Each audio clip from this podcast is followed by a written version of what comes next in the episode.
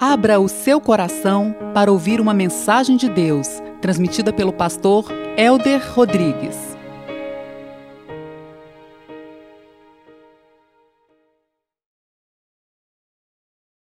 Glórias a Deus. Graça e paz, amados. Deus é bom, né? E a sua misericórdia se renova a cada manhã e a cada instante.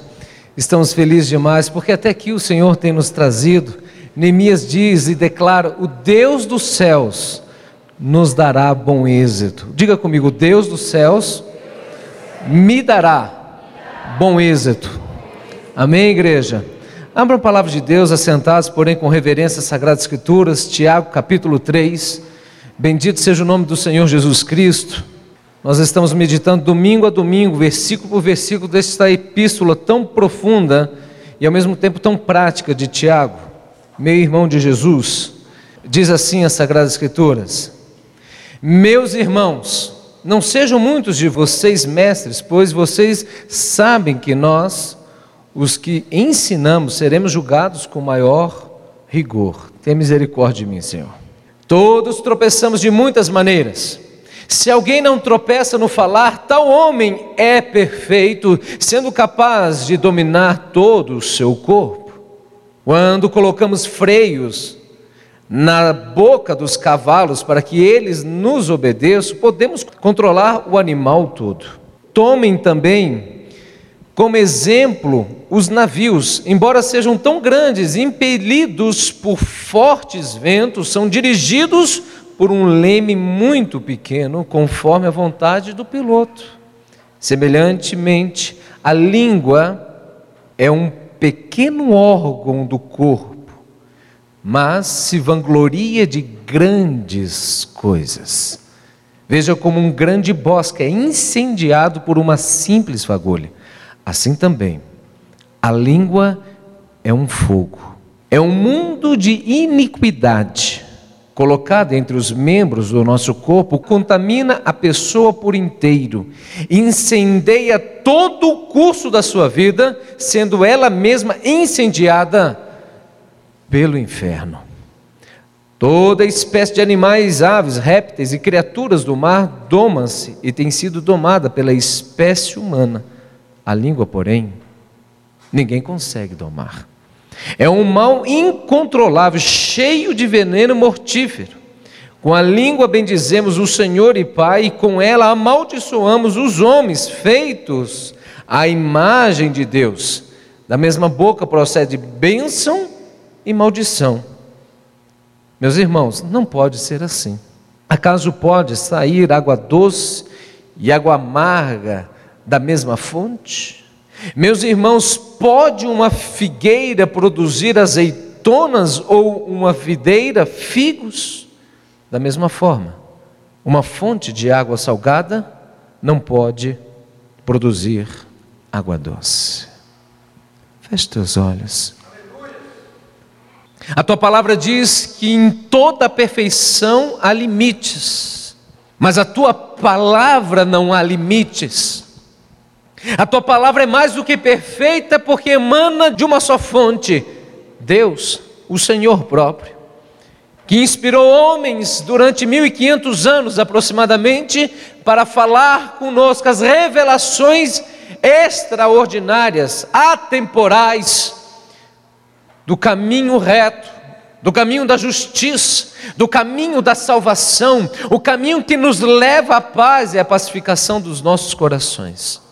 Nada é maior, Deus, do que o Senhor.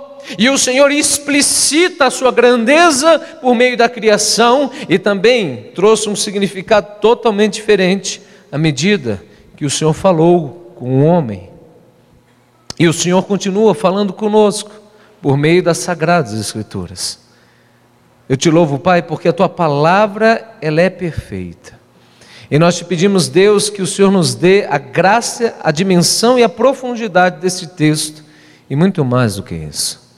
Que da nossa boca saia água doce, que da nossa boca saiam palavras de edificação, palavras de exortação no Senhor, palavras de consolo no Senhor, mas não palavras de murmuração, não palavras de condenação, não palavras de fofoca, não palavras de inveja, não palavras mentirosas, não palavras, Deus, que são permeadas de verdade com mentira, não. Que o nosso sim seja sim, o nosso não seja não. Nos dê, Deus, uma dimensão mais profunda da importância das nossas palavras no mundo espiritual, nos nossos relacionamentos e para conosco mesmo.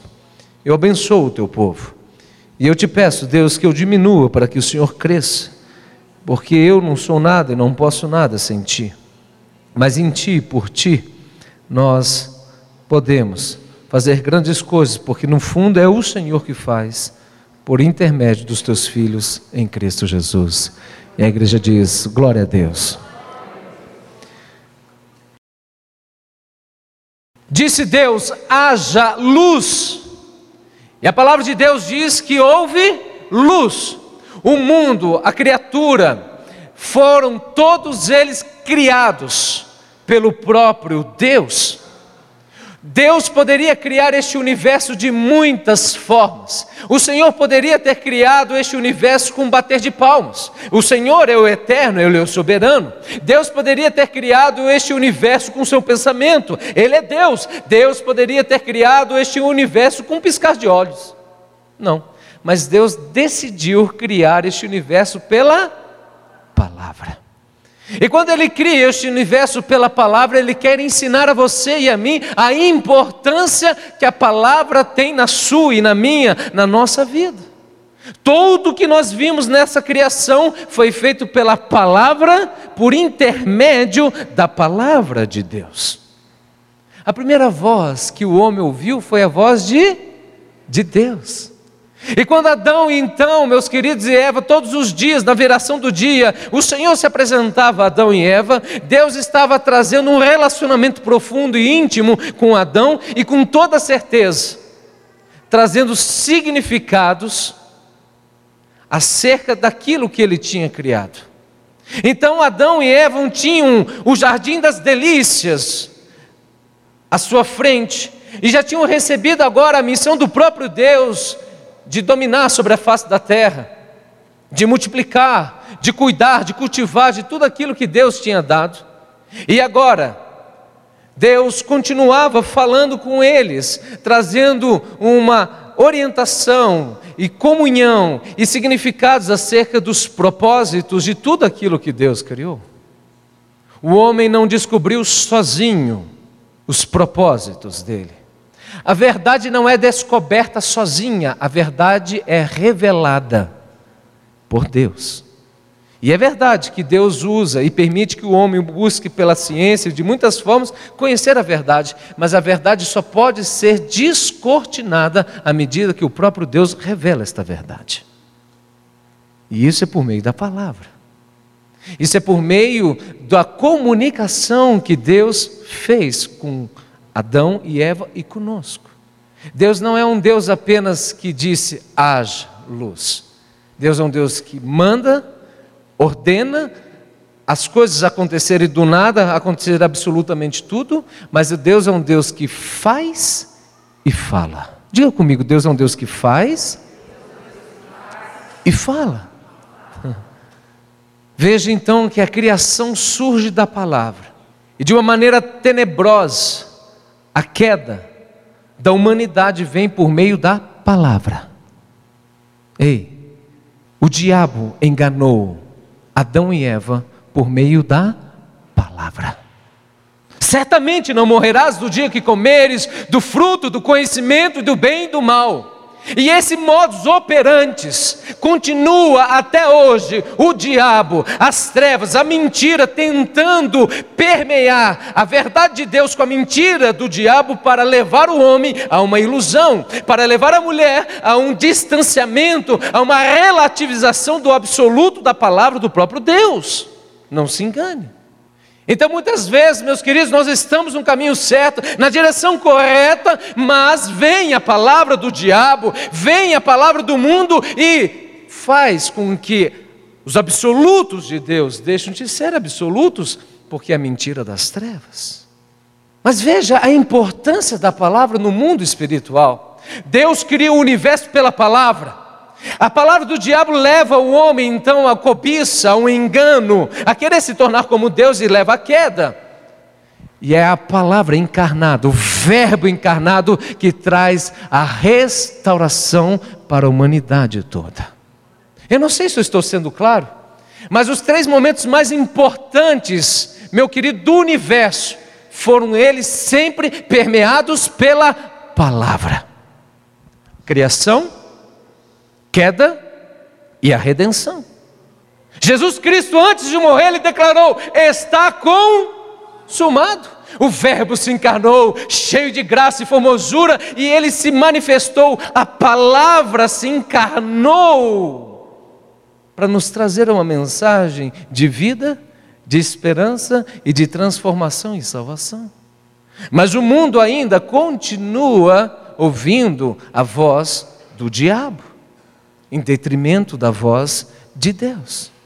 E esse texto, meus amados, ele nos ensina, portanto, que as palavras, elas não são apenas um meio de comunicação, como se isso fosse pouco, mas as palavras, elas estão permeadas de uma espiritualidade e, portanto, há posto no mundo uma guerra de palavras para levar o homem, a mulher, o jovem, quem quer que seja, aos caminhos tortuosos aos caminhos que se afastam da presença de Deus. E esse texto aqui está nos ensinar, meus queridos, que as palavras conduzem a nossa existência e os nossos relacionamentos. A palavra nos conduz à nossa existência e os nossos próprios relacionamentos. E essa é uma das características que Deus deu ao ser humano, criado à sua imagem e semelhança, que é a, a capacidade de comunicação que nós temos muito diferenciada dos todos os animais, porque nós temos, Deus nos deu a primazia da palavra. Mas eu não entendo o significado da minha palavra se eu desatrelar a criação, a queda e a redenção. Portanto, todas as suas e as minhas palavras, elas têm um reflexo espiritual por detrás. A Bíblia diz que as más línguas corrompem os bons costumes. E eu não sei, meus amados, quantos de nós temos essa compreensão da seriedade da nossa palavra, vida ou morte estão no poder da palavra, quem bem as utiliza comerá dos seus frutos. Deixa eu falar isso para você: vida ou morte estão no poder da palavra. Quem fala isso é Salomão. E quem assim entender, usufruirá, comerá, se deleitará.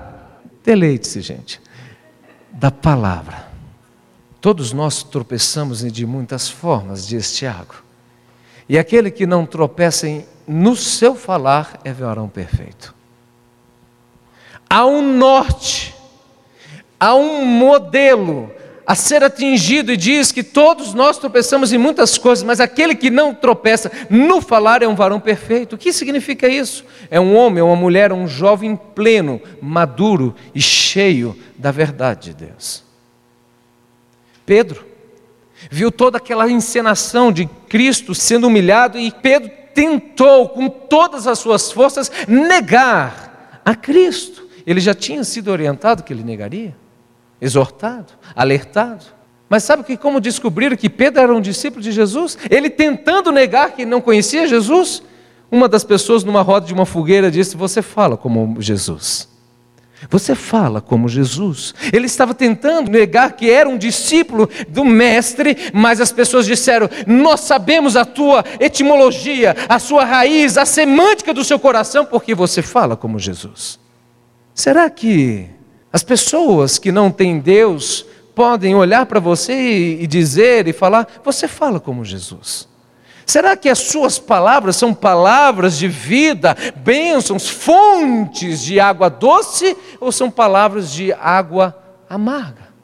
Honestamente, meus queridos, nós precisamos compreender que este é um dos pontos mais importantes da nossa vida, é a nossa comunicação com o nosso próximo, porque isto revela a nossa comunicação com Deus. A boca fala, o que o coração está cheio. Mas, pastor, como é possível então? Porque na realidade, quando nós falamos da palavra, nós não falamos apenas de uma comunicação, de um falar sem sentido ou sem significado, não. Ela tem uma raiz muito mais profunda e nós temos que entender que a nossa palavra será bênção se houver pelo menos um tripé na nossa vida. Esse tripé começa com os nossos pensamentos cultivados pela verdade de Deus. Porque nós falamos o que pensamos, ou não? Eu penso uma coisa e falo totalmente diferente. Então você é um hipócrita, um mentiroso. Não. Nós falamos o que pensamos. Então esse tripé para denotar uma fala santa e bendita, abençoada e abençoadora, significa dizer começar com um entendimento que as nossas palavras são fruto dos nossos pensamentos. Mas se eu tenho uma mente carnal, que tipo de palavra será minha? Será uma palavra car não, mas se eu tenho uma mente ligada em Deus, pelo Espírito de Deus, uma mente cultivada pela palavra de Deus, então a minha palavra será uma palavra bendita, porque os meus pensamentos são dirigidos pela palavra de Deus. O segundo tripé é o coração. Um coração doente revela uma língua ferina. Um coração doente revela uma língua ferina ferina. Hebreus capítulo 12, verso 14 diz: Não apartai-vos da graça de Deus. Não criai em vossos corações raiz de amargura, porque uma vez que brota a raiz de amargura em seu coração, você vai perturbar muitas pessoas. Você vai contaminar muitas pessoas. É isso que esse texto diz. E você será perturbado. A dificuldade das nossas falas é porque elas revelam quem nós somos. Elas revelam o âmago do nosso ser. A essência da vida do homem estão nas suas palavras. Mas há um terceiro aspecto deste tripé. É que você tem que estar com o espírito fortalecido no Senhor. Porque jamais as nossas palavras serão palavras de bênção se você não for um homem ou uma mulher espiritual. Engana-se.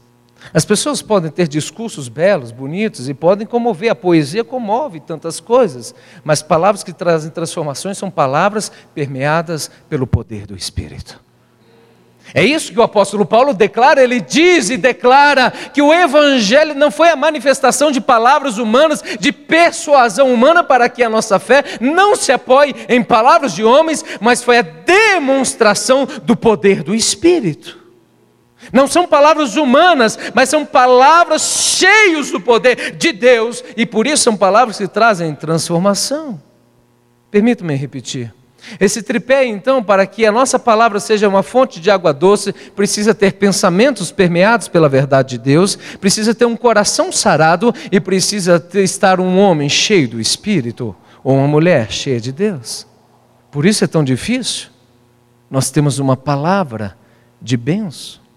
E nós temos que entender, meus amados, que se você não dominar a sua palavra, e se você não dirigir as tuas palavras, elas serão quase sempre palavras de maldição e de destruição.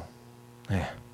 Eu falo tudo que me vem à mente. Você, me desculpe, é um insensato.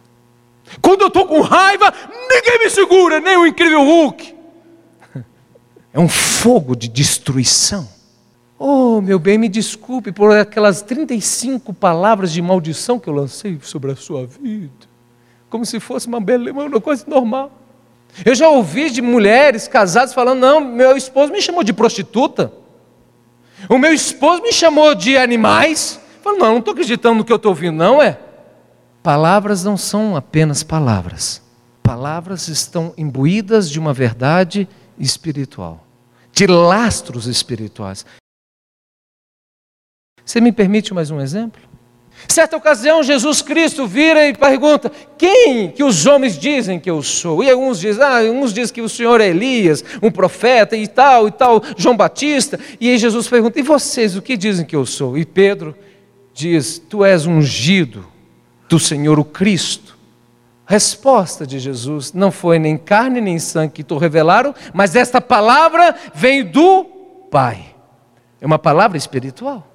Ora, se ele é o Messias, então ele é o Cordeiro de Deus que tira os pecados do mundo. Se ele é o Messias, ele veio para morrer no nosso lugar. Se ele é o Messias, então, meus queridos, ele iria ser encravado, encravejado numa cruz pelos teus e os meus pecados. E agora Jesus então começa pela palavra falar dos propósitos pelos quais ele tinha vindo nesta terra.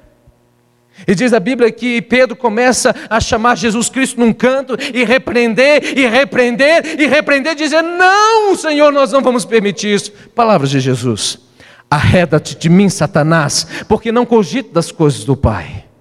Palavras não são palavras apenas. Elas têm um significado espiritual na nossa vida.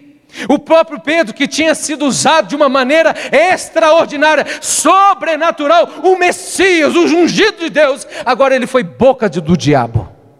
Quantas vezes nos nossos casamentos, com os nossos filhos, nós somos boca do diabo? Estou falando com você, comigo também. Quantas vezes nós somos boca do diabo de acusar, de maldizer, de blasfemar, de falar da ira do homem, porque a ira do homem não produz a justiça de Deus. E achamos que não, eu só estou extravasando as minhas energias. Não, você está sendo fonte de água amarga, um poço de perdição. E aí veja, o que esse texto está trazendo, ele traz duas ilustrações profundas. Ele diz: um cavalo, ele é domesticado e domado por um freio na boca. E quando você doma este cavalo com um freio na boca, você consegue conduzir este cavalo aonde você quer.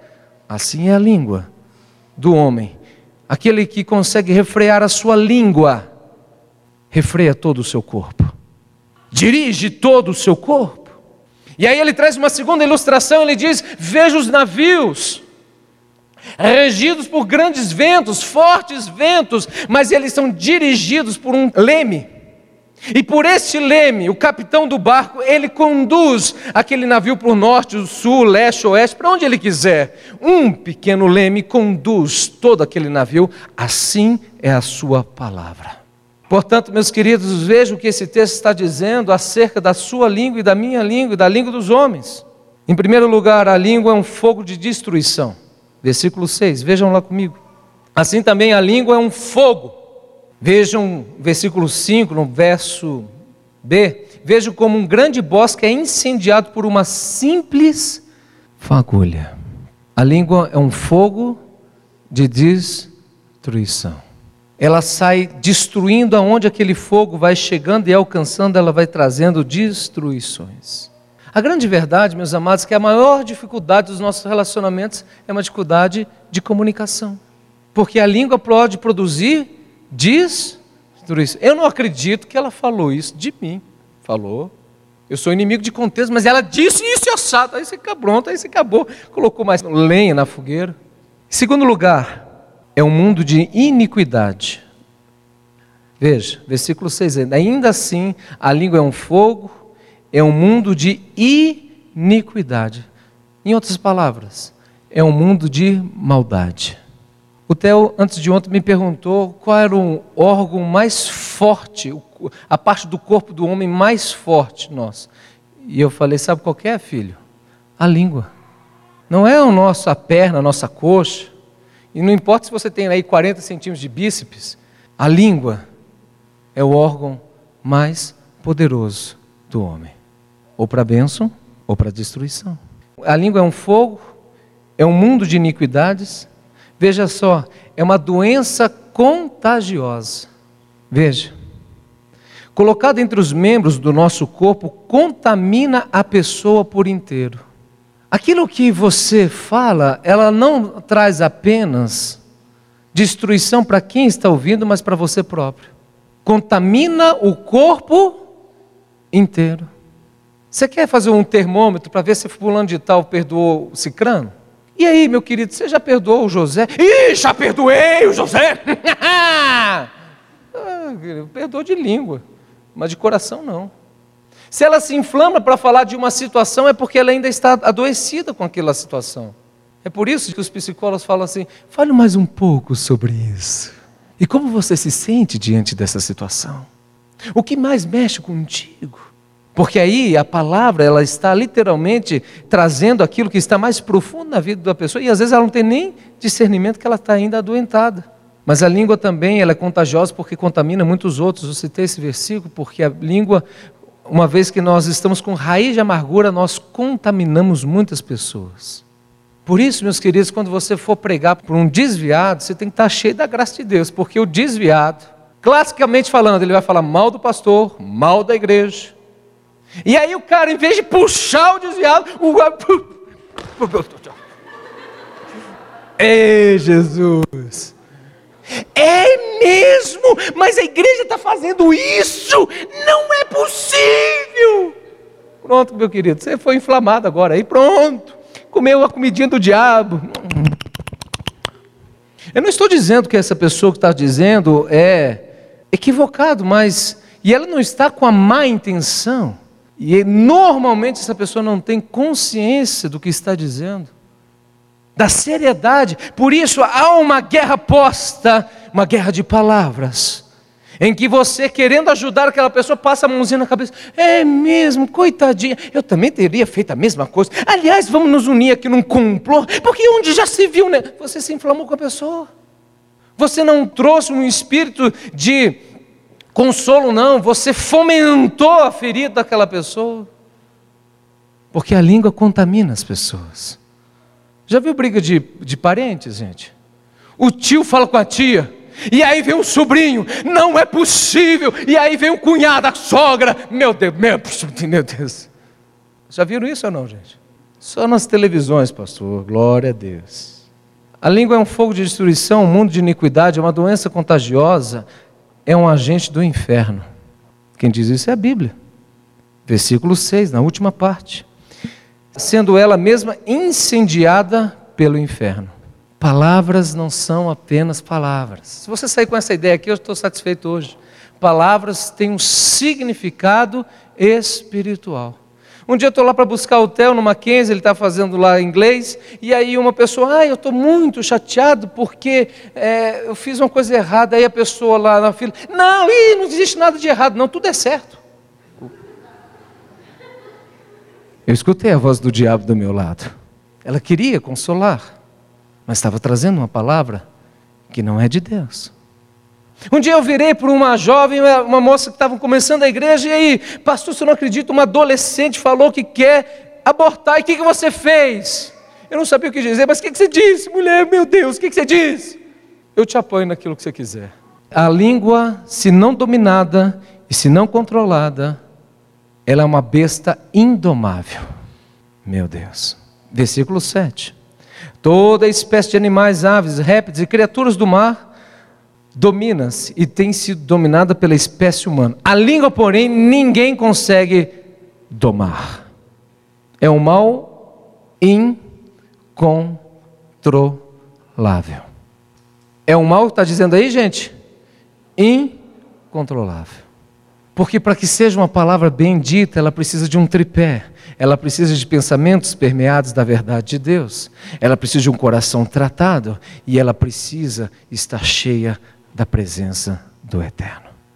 A visão que eu faço de um texto como esse é mais ou menos aquela ideia. Imagina essa situação em que tem um preso lá recém-preso e ele está lá na prisão e passa um advogado e fala: Ô oh, doutor, por favor me ajude, eu, eu, eu sofri aqui, eu fui, eu fui injustiçado, por favor. E ele todo mansinho, mas o advogado vira e fala: Não vou te ajudar. Aquele homem que estava naquela prisão falando, oh, coitadinho, me ajuda. Ele se torna um monstro, fala assim, porque no fundo, é isso que ele pensa, ele estava se fazendo de vítima para tentar captar o favor de um advogado. Em sexto lugar, diz que é um veneno mortífero, não foi isso que estava ali projetado agora? É um mal incontrolável, um veneno mortífero. Na realidade, o que Tiago está falando são coisas muito semelhantes. Ele está falando que é fogo, ele está falando que é veneno. O livro de Números é um livro fantástico. É um livro antes de Deuteronômio, o quarto livro da Bíblia. Você sabe como que ele é conhecido, o livro de Números? O livro de Números vai fazer a contagem do povo de Israel que está saindo do Egito, indo para Canaã. E vai relatando essa travessia do povo que sai do Egito, passa o Mar Vermelho e, sobretudo, que está no deserto. Sabe como que é conhecido o livro de Números pelos teólogos? O livro da murmuração.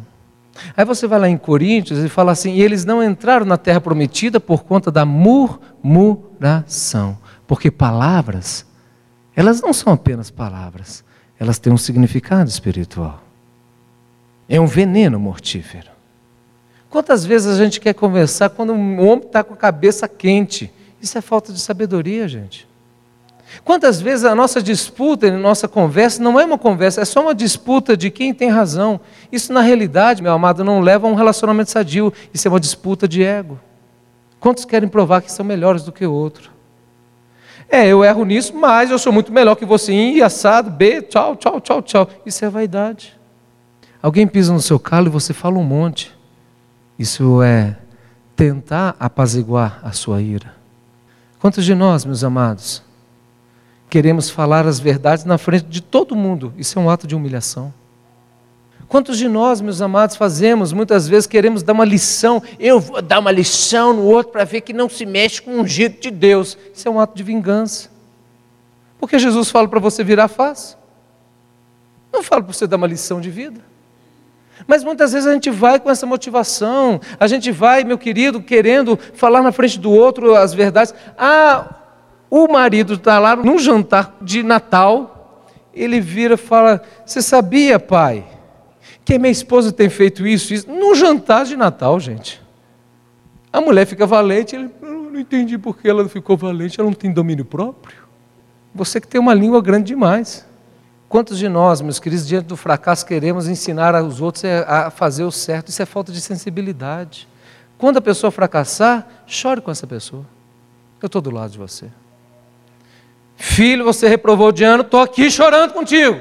Passou alguns dias, agora vem aqui, filho, vamos conversar aqui. Você assistiu muito televisão, você brincou demais, Agora vamos ver um castiguinho aqui para você. Mas não dia, o menino já está. Porque Deus, ele não quebra a cana que já está torcida. Pastor, mas como isso é difícil? É por isso que fala que é varão perfeito. Aquele que sabe refrear a sua língua. O texto ainda continua, então, só relembrando: é um fogo de destruição, é um mundo de iniquidade, é uma doença contagiosa, é um agente do inferno, é uma besta indomável, é um veneno mortífero, é uma fonte de maldição, se a sua palavra não for uma palavra controlada e dirigida pelo Senhor. Versículo 9 e 10. Com a língua bendizemos o Senhor, Pai, e com ela amaldiçoamos os homens feitos à semelhança de Deus. Você tem costume de amaldiçoar o seu filho? Esse menino é um burro. Esse menino não vai para frente, não. Esse menino, tudo que ele faz dá errado. Aonde ele aprendeu isso? Comigo que não foi. Foi com a mãe dele mesmo, é. Aí o menino tira uma nota 9 lá, em matemática. Não fez nada mais do que a obrigação, eu pago para ele para isso, ele vive do estudo. Se você ler Provérbios, e hoje foi falado bastante sobre isso na escola dominical, você vai ver que o homem sábio destila palavras sábias. Uma mulher insensata, ela destila palavras insensatas. Palavras sábias não é algo natural, é algo que vem da presença de Deus. Porque toda a sabedoria, e essa vai ser a pregação de domingo que vem, toda a sabedoria vem de Deus. Existe uma sabedoria divina e uma sabedoria terrena que é maligna, que é carnal, que é traiçoeira, que é mentirosa. E o cara se julga sabidão. Ele tem um patrocinador quando a nossa palavra não é verdadeira, quando ela não é sincera. E esse patrocinador é o pai da mentira. Meus amados, abrindo meu coração como pastor para você aqui, o meu objetivo hoje, segundo esta palavra de Deus, é que a partir de hoje nós entendamos a seriedade e a importância das nossas palavras. Murmuração produz divisão. O povo não entrou em Canaã porque murmurou, porque amaldiçoou a sua própria existência. Eles disseram: quiséramos nós morrer no Egito a ficar nesse deserto, quiséramos nós comer alho e cebola a, a ficar aqui porque nós não temos nem aonde enterrar os nossos mortos. Eles estavam murmurando, não era contra Moisés, eles estavam murmurando contra o próprio Deus. Você pode entender a seriedade do povo judeu quando estavam prestes a, a, crucificar ou Barrabás, liberar Barrabás ou Jesus, e aqueles homens disseram assim: o sangue deste homem caia sobre a nossa cabeça e os nossos filhos, mas nós queremos que Barrabás seja solto. Eles invocaram uma maldição. E eu não vou fazer aqui um paralelo de tantos sofrimentos que os judeus passaram, mas com toda certeza existem correlações. Porque a vida e a morte estão no poder da palavra, e quem bem as utiliza comerá dos seus frutos. A palavra é uma fonte, em oitavo lugar e último, a palavra é uma fonte de bênçãos também, porque diz o texto aqui o que, meus amados? Vejam o que esse texto diz. Da mesma boca procedem bênção e maldição, meus amados, não pode ser assim. Diga comigo, não pode ser assim. Não pode ser assim. Não pode ser assim. Não pode ser assim. Que tal a gente fazer um jejum de palavras? Eu não vou murmurar. Eu não vou me queixar. Eu não vou criticar. Eu não vou condenar. Eu não vou culpar. Posso lançar um desafio para mim aqui, de hoje até a vigília? Você ouviu uma mensagem do pastor Helder Rodrigues, apresentador do programa de rádio Caminho Santo, em mais de 250 emissoras em todo o Brasil.